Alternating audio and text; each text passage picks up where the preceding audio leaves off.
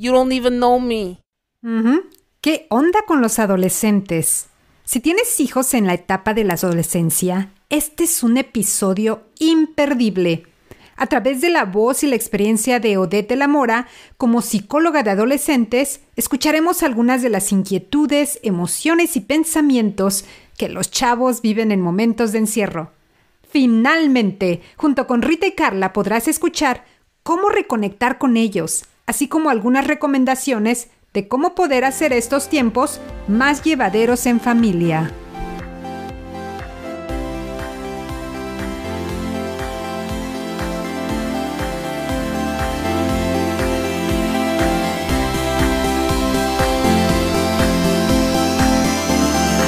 Entre broma y broma, la verdad se asoma.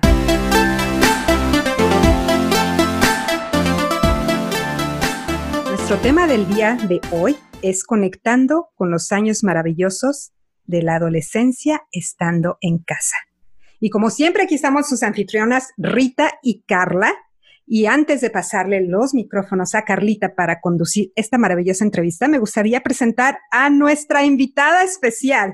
Ella es Odette La Mora, psicóloga con maestría en terapia familiar y especialista en terapia cognitivo-conductual y terapias narrativas. Trabaja con niños, adolescentes y adultos jóvenes. ¡Uh! Bienvenida, Aurel. Gracias por estar con nosotros. Carlita, feliz de la vida de estar aquí contigo de nuevo y te paso el micrófono, por favor, para dirigir esta maravillosa entrevista. Ay, sí, qué gusto. Odette, no sabes cuánto te agradecemos tu presencia en este podcast, en este episodio tan maravilloso. Tenía como la emoción de, de por favor, escuchar tu voz y tu sabiduría. Tengo el honor de conocer a Odette desde hace ya varios años, ¿verdad? y ha sido como un regalazo siempre escucharla y sobre todo en estas épocas de encierro dije, no tenemos que escuchar qué está pasando con los adolescentes hoy por hoy porque yo como mamá de adolescente y con amigas hablando de qué es lo que pasa, eh, le comenté como un poco angustiada o de ¿qué, qué, te cuentan los adolescentes, qué está pasando, cómo, cómo la están viviendo en este sentido de que pues, la parte social es como muy importante para ellos y al estar desconectados de los amigos de alguna manera físicamente, pues algo les debe estar moviendo, ¿no? Entonces no sé si nos podrías como comenzar, primero que nada, Odette, eh, o sea, establecer los rangos de adolescencia. ¿Cuáles son, de qué edad, a qué edad podemos considerar a un, a un chico adolescente? Y luego que nos comiences a compartir eh, tus ideas con respecto a la adolescencia, porque sé que tienes mucho que decir. Adelante. Y muchas gracias por la invitación y yo feliz de participar con, con ustedes. Eh, yo, yo me atrevería a decir que probablemente son la población, al menos en, mi muestra, pues sí son los que se la han pasado peor. Me parece que, los niños eh, tienen una gran, gran, gran capacidad de adaptación, ¿no? Eh, los niños muy pequeños, em, dos, tres, cuatro, cinco, todavía hasta seis años, incluso se sienten felices de estar en casa ¿no? O, los papás, me imagino, la presencia de los papás además. La presencia de los papás, porque pues los niños no son fanáticos del tráfico, de los traslados, eh, les cuesta trabajo mucho ir a la escuela, están justo en esta etapa de fase de separación, entonces pues, no son muy, no les gusta ir todavía mucho al kinder, ¿no? Al, al preescolar. Después me parece que los niños como de, de primaria, les costó trabajo adaptarse porque a ellos sí les gusta salir más, el helado, el cine, el boliche, el parque, la bicicleta. Sin embargo, lo, están haciendo muy bien. O sea, en general, eh, los niños con los que yo estaba en contacto están contentos, pero los adolescentes que, y que la, edad es muy, muy subjetiva dependiendo de la cultura y ya ves que esta se hace la broma me dicen que si veo los a jóvenes tardíos, ¿no? Los adolescentes de 40 años. Exacto, exacto. Sí, por eso que por eso la pregunta justo que se podría, se puede poner un rango. Es, es, difícil, o sea, si hablamos de, pubertad y de etapas de eh, inicio de todos estos cambios sexuales, pues todo esto empieza dependiendo también de la región, de la alimentación, es, es, bien, variable ahorita establecer. En promedio, eh, los cambios del las cuestiones sexuales empiezan alrededor de los 8 o 9 años, pero en algunos otros países empiezan 11, 12. Por eso es bien, bien variable. Yo lo pondría más como en términos emocionales, como la época en que está sucediendo como la secundaria y la prepa, ¿no? ¿Por qué? Porque si todavía están en prepa, todavía no entran a trabajar, la vida adulta sin responsabilidades. Entonces, eh, y bueno, esto se, se, puede extender. Si alguien tiene ciertas dificultades de aprendizaje o algo, pues va a acabar la preparatoria muchísimo más grande, ¿no? Entonces, en teoría, hasta los 21 años, ¿no? Por eso, generalmente secundaria entran 12, ok. 3, unos 11 y hasta los 19. Pero tenemos todavía, o sea, en, en términos médicos, se, se, termina hasta los 21 años. Pero en términos de lenguaje del teenager, sí, pues son los entre 13 y, 19. Ah, entonces sí, lo podemos definir. A mí me gusta más como en términos de escolaridad, ¿no? Eh, porque sí es como muy, muy notorio cómo cambian las, las modalidades de responsabilidad, de interacción, de cómo se sienten ellos que ya ya dejan de ser niños y ahora van a ir a la secundaria. Que sé que en otros países también tienen ahí como middle Y su high school o middle, no, middle Exacto, pero básicamente es esta edad. Y efectivamente es, es la edad donde lo social es lo que más importancia cobra, ¿no? Entonces, justamente ahorita en esta distancia o aislamiento social, pues es donde ellos finalmente son los más afectados porque es, es la etapa en la que más les importa el reconocimiento social, que sí lo están pudiendo alcanzar con estas redes sociales, sin embargo, no está siendo fácil para todos el no poderse ver cara a cara y el no recibir como esta retroalimentación de, oh, sí, soy afectiva, ¿no? También. Soy aceptado o todo eso en esta interacción como digamos normal, ¿no? sí, sí, sí, Muy bien dicho. sobre todo esta parte también, bueno, no sé, yo lo vivo con mis hijas, de quererlos abrazar, ¿no? De abrazarse y de, del chisme, pero más como cercano, ¿no? Que también se carece con las redes sociales esa parte afectiva es muy importante. Exactamente, y las bromas, o sea, cada uno de los adolescentes tiene como un rol. Entonces, por ejemplo, que sí se están trasladando a, o sea, por ejemplo, el, que era disruptivo y el que era chistoso en el salón, lo sigue haciendo en, en estas eh, conferencias. Redes sociales. no, o sea, en clase y hasta lo planean, o sea, tengo pacientes que, que tienen planeado tener ahí como el gorrito para poner Para la broma, ok, ok. Exacto. En línea. sí. Entonces, sí, algunos de estos redes sociales eh, que cada uno, cada uno tiene, lo están pudiendo como polarizar, pero no es tan, no es tan fácil, ¿no? Entonces, ellos sí pensaría que son los que más les está afectando, porque finalmente muchos adultos eh, también es como muy variable la dinámica que tengan, pero creo que se, se relajó un poco, ¿no? O sea, ese sentido que antes era párate súper temprano, al menos por ejemplo aquí en la Ciudad de México, ¿no? Que los camiones escolares pasan muy temprano, entonces párate súper temprano, desayuna súper temprano, corre y, ve la clase y el tenis y la terapia y la... Entonces corrían mucho, entonces esta dinámica sí se relajó, y algunos hasta papás lo están disfrutando que no tienen que correr. Ay, sí, yo soy una de ellas, ¿eh? yo sí, tengo que es cierto.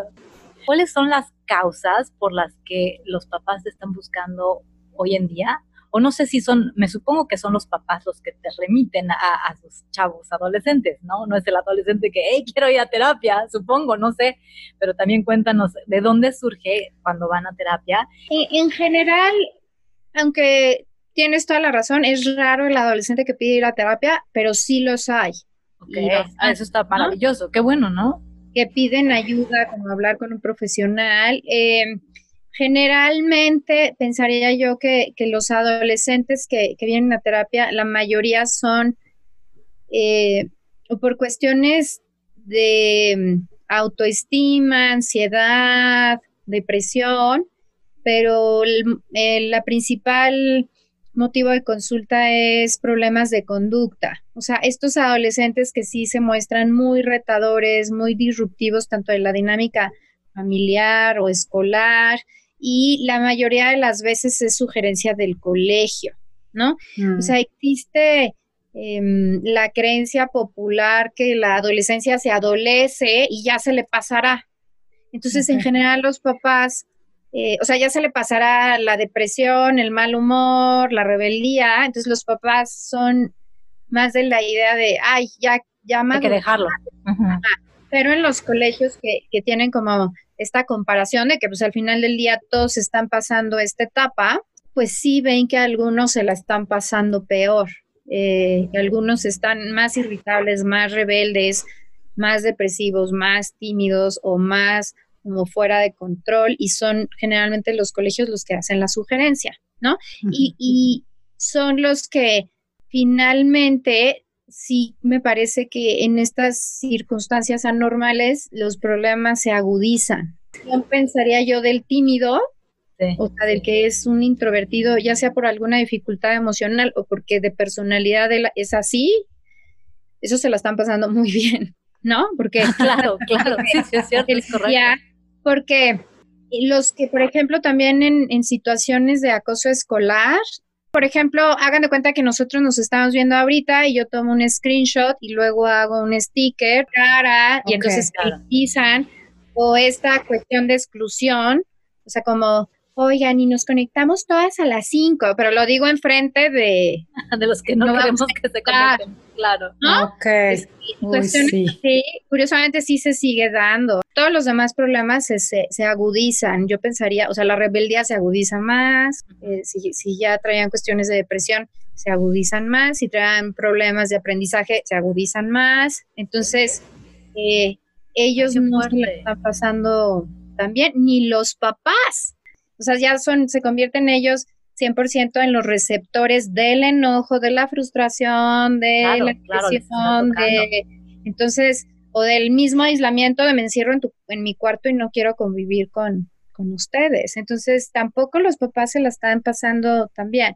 Oye, y otra curiosidad que tengo también es eh, cómo los papás podemos identificar, los que tenemos hijos adolescentes, que algo, algo no está ah, bien, o sea, que no se le están pasando tan bien los chavos, que ya hay que hacer acciones de otro tipo para ayudarlos. Para eso es importante tener como una referencia de qué es lo normal, que no aplica para todos, no se puede generalizar. Entonces, si yo tengo un hijo dormilón y de repente no está durmiendo en la cuarentena, bueno, ya es una señal. Por el Eh, contrario, si tengo O un si hijo duerme más, es muy activo, pero está durmiendo más, entonces ya habría una como una señal, ¿no? Y comúnmente estaba como más abierto, pero si está como inusualmente más callado, más irritable, duerme más, come menos, come más, más frustrado.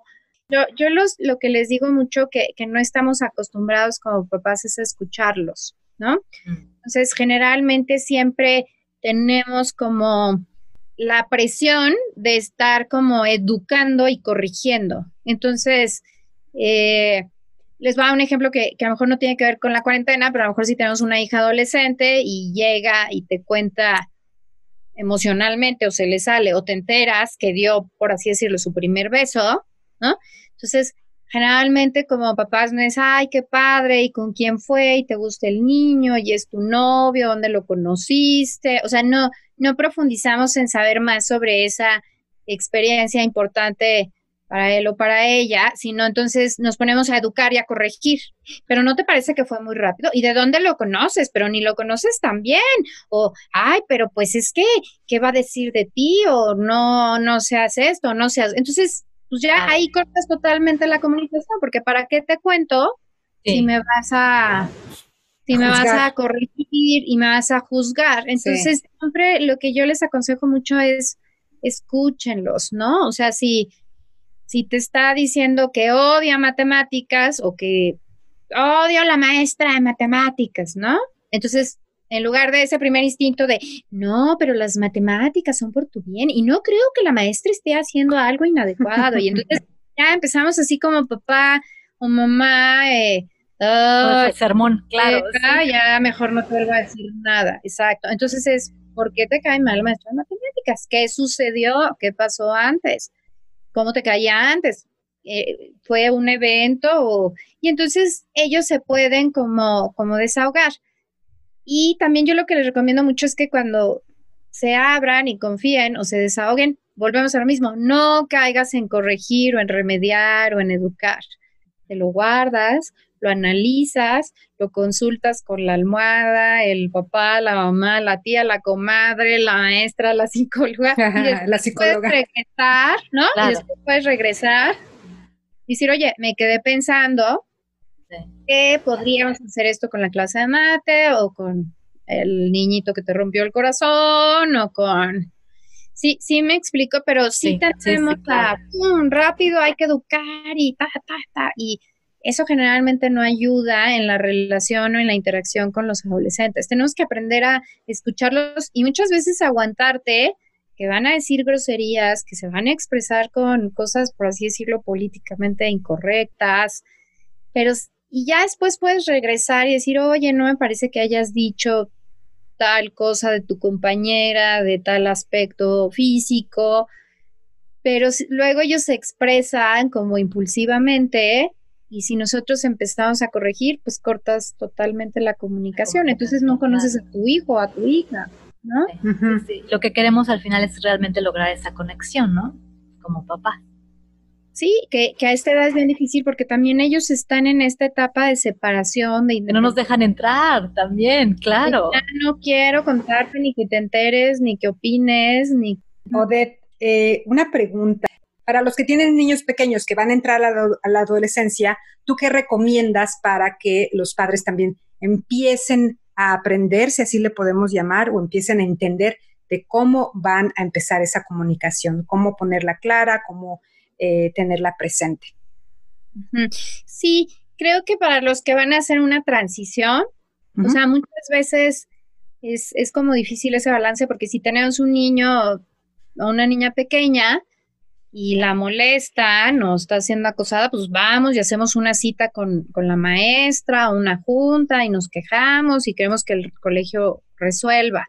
Evidentemente alguien que está en etapa de adolescencia es lo que menos va a querer entonces, de ahí vienen, por ejemplo, estos cortes de comunicación. Entonces, a lo mejor cuando, cuando está todavía pequeño, te, te cuenta que lo molestaron, le hicieron o que tiene tal inquietud y entonces es como tu obligación, eh, como ayudarlo a resolver. Como adolescente es un balance entre te ayudo a que tengas estrategias para resolver, para que tú vayas siendo cada vez más independiente, y estoy al pendiente y estoy aquí como backup si necesitas ayuda, como de respaldo, ¿no?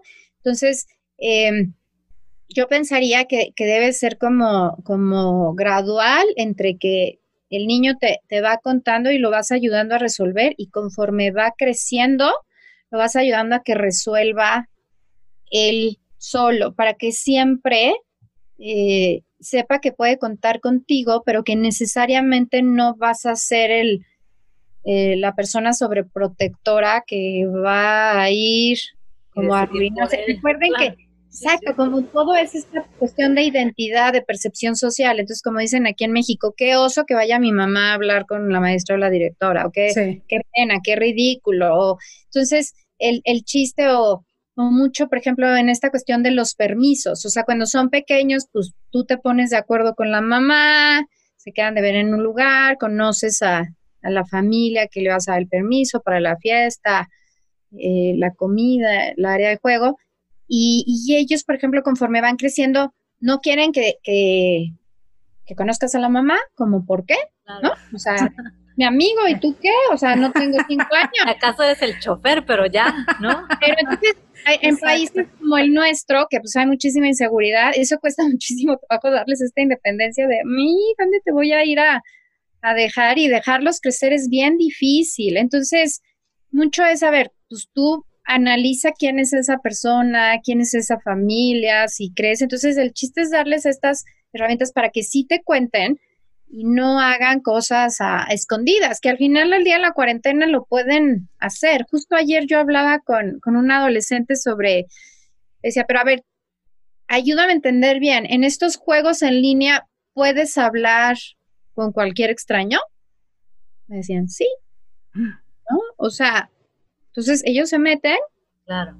Y, y, pueden, entonces el chiste pues es sin estar ahí como monitoreando todo el tiempo, pues que ellos tengan estas estrategias para que puedan ir de manera independiente resolviendo, cuidando. Responsable, claro. Siendo responsables, pero tú siempre al pendiente, pero sin sofocarlos y sin quitarles esta necesidad de independencia y autonomía que ellos quieren. Y claro que se va forjando, sí, sí, sí.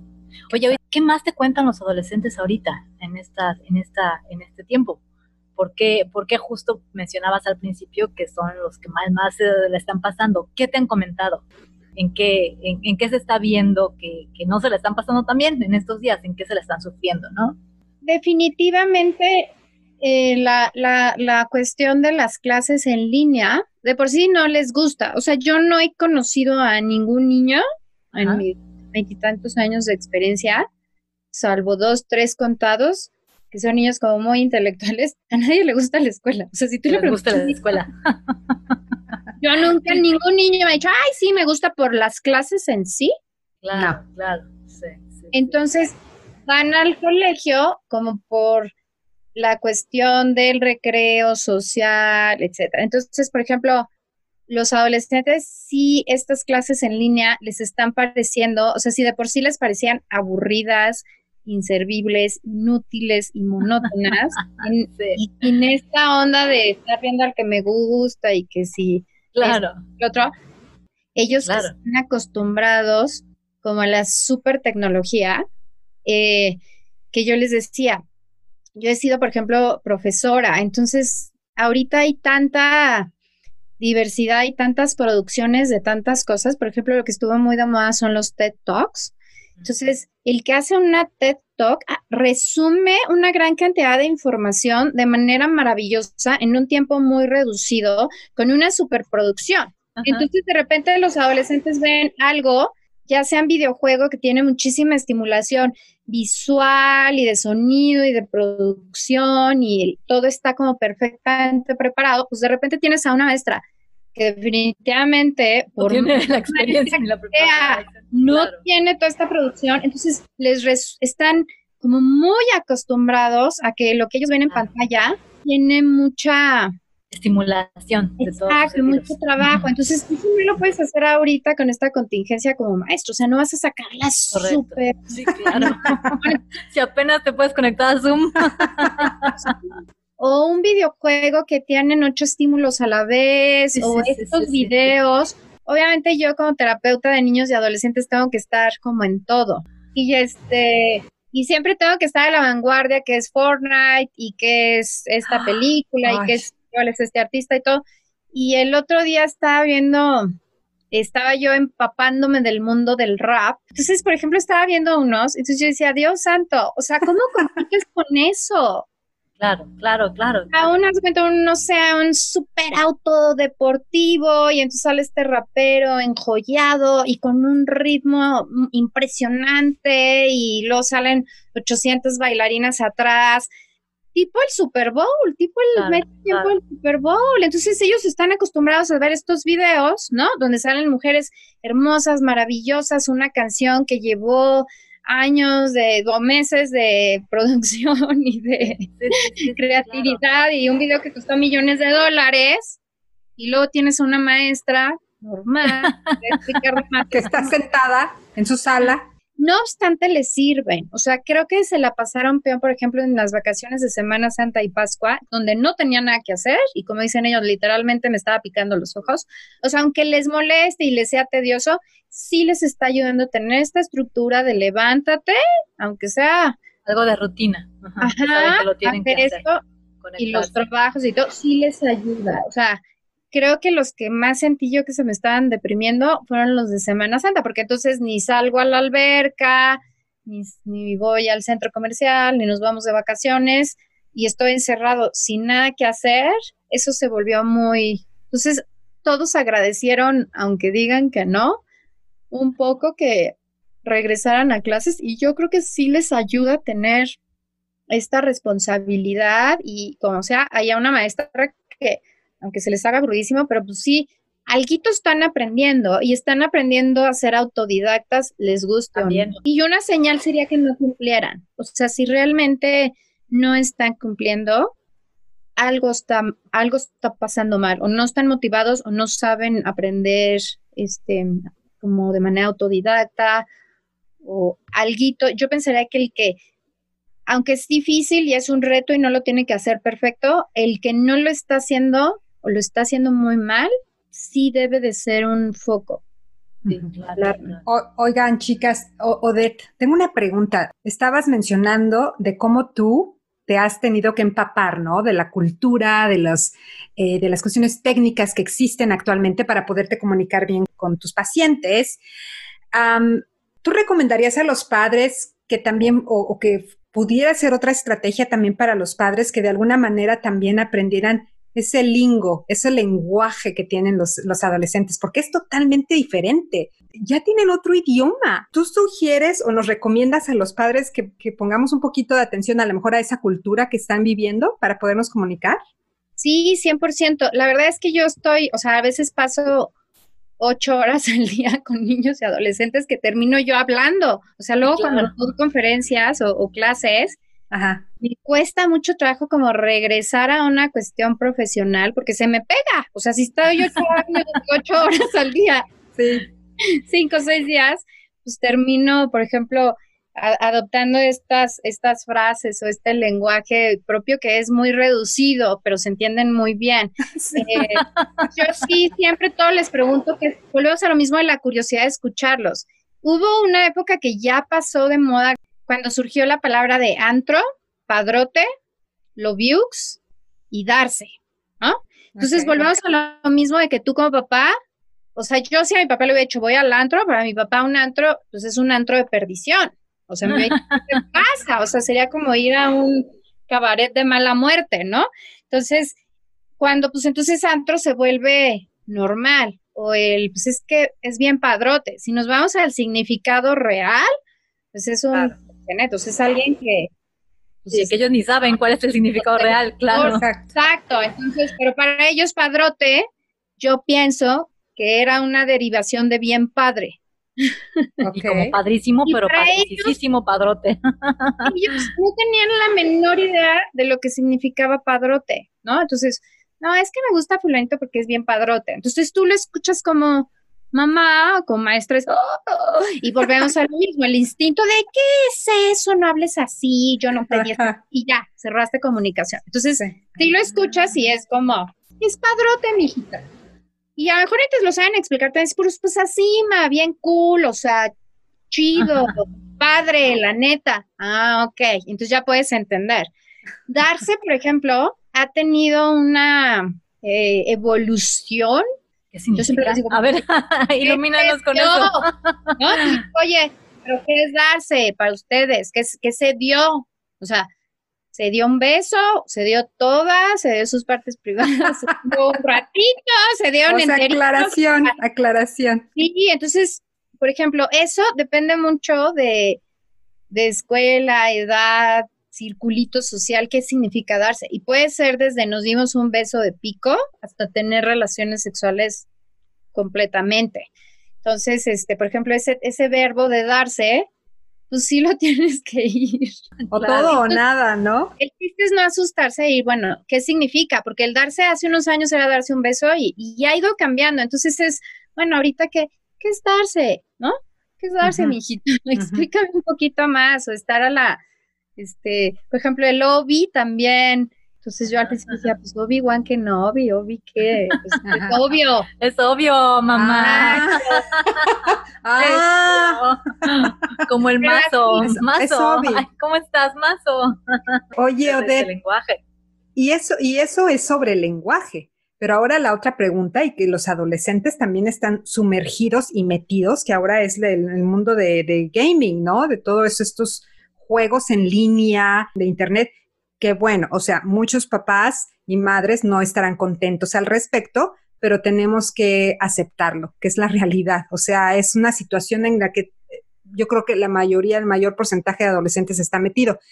Em, ¿Tú aconsejarías también que los papás de alguna manera también se metieran un poquito a eso de entender los games, eh, los juegos que están.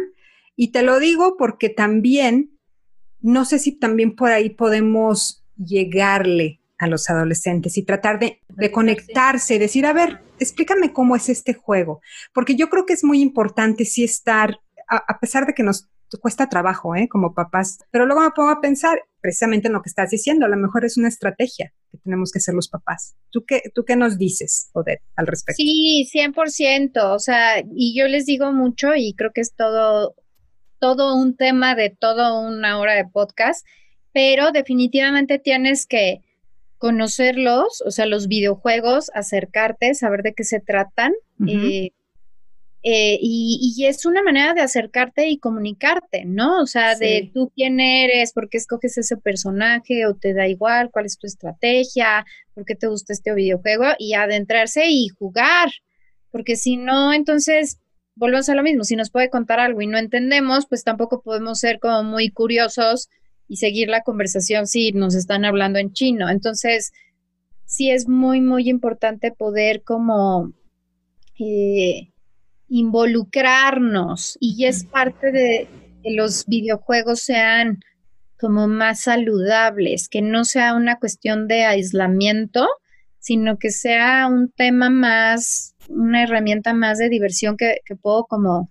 Un tema en la mesa, ¿no? De, de, de, cena o comida, hablar de ello. Porque a mí, te lo digo de como mamá, me da flojera hablar de esos temas, no me atrae, pero sí estoy viendo que eh, con tu conversación, este, me estás abriendo también los ojos y los oídos de decir, chin, pues a lo mejor también por ahí va, ¿no? Claro, claro. Sí, porque es como esta parte de interesarte por el otro, ¿no? Lo que le gusta al otro, como, como pues una manera de conectar justo con él es interesándote lo que hacen, ¿no? es un poquito a lo mejor, no sé si lo viéramos como cuando nos gusta a alguien, ¿no? En, el noviazgo y eso, ¿no? Cuando están eh, con esa parte del, querer conocer al otro, pues lo que quieres es saber qué le gusta, cuál es su color favorito, sus hobbies, etcétera, como para poder realmente intimar más con la otra persona. Pues más, cuanto más con los hijos, ¿no? Conocer en dónde están su música, sus juegos, sus intereses, etcétera, ¿no? Sí, o esta plataforma que ahorita está de moda que es TikTok, ¿no? O sea, sí, sí vale la pena como papás eh, ver de qué se trata, cuáles son los videos más populares, entender qué les llama la atención, si están en riesgo, si hay contenidos adecuados o no, y entender cómo funciona, porque si no, entonces em, no, nos estamos perdiendo algo que es muy, importante para ellos. Sí, sí, sí y perdiéndonos esa etapa también, ¿no? Que también la podríamos pasar como, eh, pues disfrutable, como papás, ¿no? Sí, algo, la verdad hay contenidos muy inapropiados en cualquier cuestión de Internet, o sea, en cualquier plataforma, pero algo muy bonito que yo he visto últimamente en TikTok es que eh, convencen a los papás de formar parte y de bailar y hacer el Eso, por ejemplo, se me hace al como una herramienta muy bonita y, y la verdad es que es mucho reconocimiento a estos papás que dicen, bueno, órale, o sea, ¿quieres hacer un video donde yo hago la cara o te doy el escobazo, el chanclazo o, o, no sé, algo? Y entonces que los bailen o esto, que los papás se presten. La verdad es que está, está bonito, está interesante porque entonces ya volvemos al mismo, no es un aislamiento donde voy y veo cosas inadecuadas, sino nos volvemos, puede ser una actividad. Cómplices, ¿no? Exacto, y hay, hay quien participa toda la familia en estos bailes y dices, wow, volvemos a lo mismo de la flojera. La verdad es que a mí no me encantaría estar ahí bailando, pues órale, tuviste hijos, pues éntrale. claro, claro. Éntrale a todo. Oye, Odette, pero antes de irnos, me gustaría otra vez pasarte el micrófono y si pudieras resumirnos en puntos, nada más en puntos, ¿qué es tu sugerencia para que los padres puedan tener esa comunicación necesaria que existe hacia los adolescentes? Puntos claves que nos puedas mencionar para que los padres se vayan con esa idea. Sí, yo, yo lo definiría como hay, hay que poner estructura, una disciplina sana, estar abiertos, saber escuchar e involucrarse y compartir con ellos, ¿no? Y compartir y hacer nuestro diccionario, ¿no? de lingo. Ay, sí. Eso es parte de saber escuchar, porque pues si están diciendo algo que no entiendo, no sé qué significa y que no es el mismo significado para mí, ese es uno de los secretos de escuchar, de verdaderamente entenderte, aunque no lo comparta. Claro. no estoy de acuerdo, pero te entiendo y sé a qué te refieres. Ay, me encanta. Buenísimo resumen, tome nota, ¿eh? Tome nota. Sí, qué bueno. No, y te agradezco de que nos hayas eh, hecho ese resumen pequeño, porque es, eh, son tantas ideas que se han compartido hoy, muy valiosas. Te agradecemos muchísimo tu participación. Este tema va para más, como tú también lo mencionaste, podemos hacer otro podcast y ojalá que, tengamos la oportunidad de tenerte de nuevo, Ded, porque hoy yo creo que nos llevamos ideas y sugerencias valiosísimas, especialmente ahora que estamos viviendo esta etapa de, de encierro, que es donde más tenemos que poner atención a todo lo que está a nuestro alrededor, especialmente los hijos.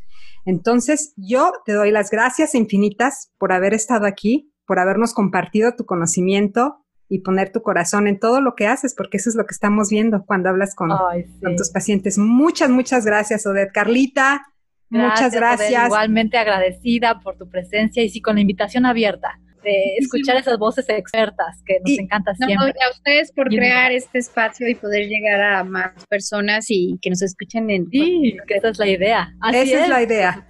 Esa es la idea. Y qué bueno que lo mencionas. Invitamos a todos los oyentes, los que nos están escuchando, a que participen con nosotros y nos dejen comentarios. Estamos en Facebook bajo el nombre de entre broma y broma y también nos pueden encontrar en nuestra cuenta de Instagram bajo Rita y Carla. Esperamos en verdad escuchar de ustedes y si les ha agradado este episodio, los invitamos a que lo compartan y seguir inspirando.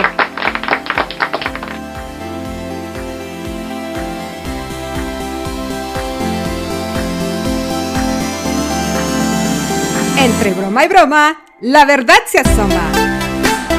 Compartir es crecer. Así que te invitamos a que compartas este podcast y participes con nosotros en Facebook bajo el nombre de Entre Broma y Broma e Instagram, cuenta de Rita y Carla.